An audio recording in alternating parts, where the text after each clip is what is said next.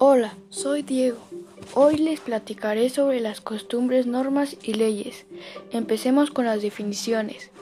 Costumbre, hábito o tendencia adquirida por la práctica frecuente de un acto durante un largo periodo.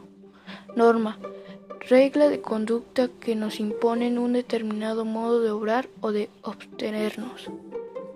Ley, tipo de norma creada por los seres humanos para establecer condiciones que hagan posible la convivencia. ¿En qué se parece?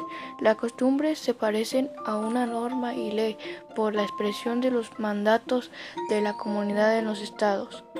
¿En qué son diferentes? En que cada ley, norma y costumbre tiene diferente significado. ¿Para qué sirve? Las costumbres sirven para reflejar valores y acciones bien establecidas. Las normas sirven para mantener el orden y regular comportamientos. Las leyes sirven para regir nuestra conducta social.